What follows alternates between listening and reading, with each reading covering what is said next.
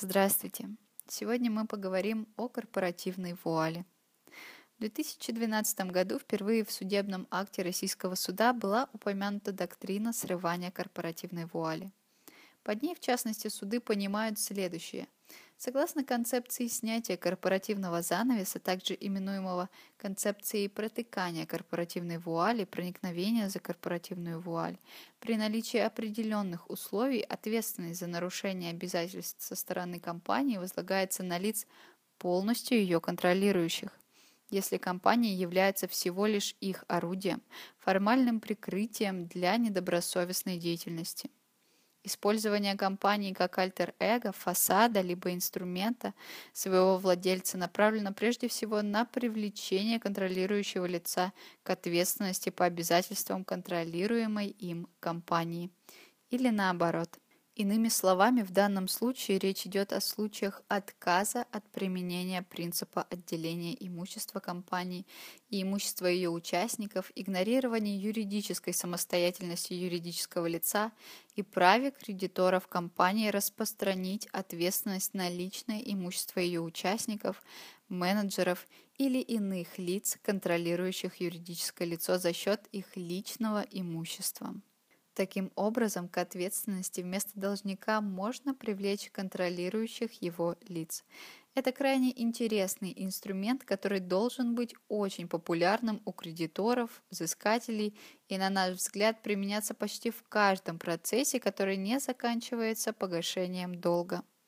Но на практике ситуация обстоит не так – Хотя, может быть, тем, кому нужно знать об имеющихся возможностях, о контролирующим лицам, о последствиях, просто не знают о них. Попробуем разобраться.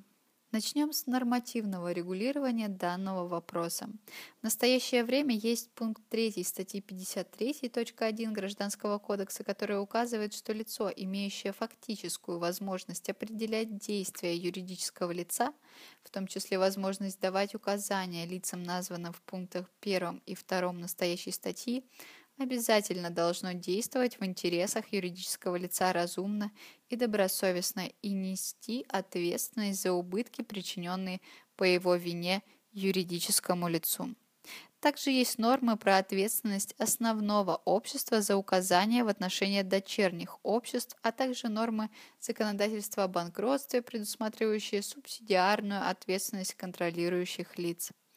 Однако статьей 53.1 Гражданского кодекса, к сожалению, предоставляет право на возмещение убытков только участникам, учредителям юридического лица. Соответственно, если вы кредитор, то у вас такого права нет.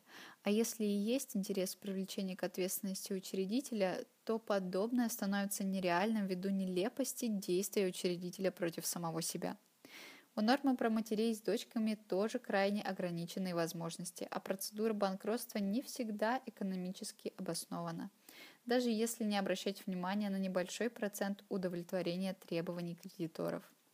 В этой ситуации, когда нормы материального права не позволяют обеспечить оперативную защиту прав кредиторов, как раз и подошла доктрина срывания корпоративной вуали. Продолжим данную тему в следующем выпуске нашего подкаста. До свидания.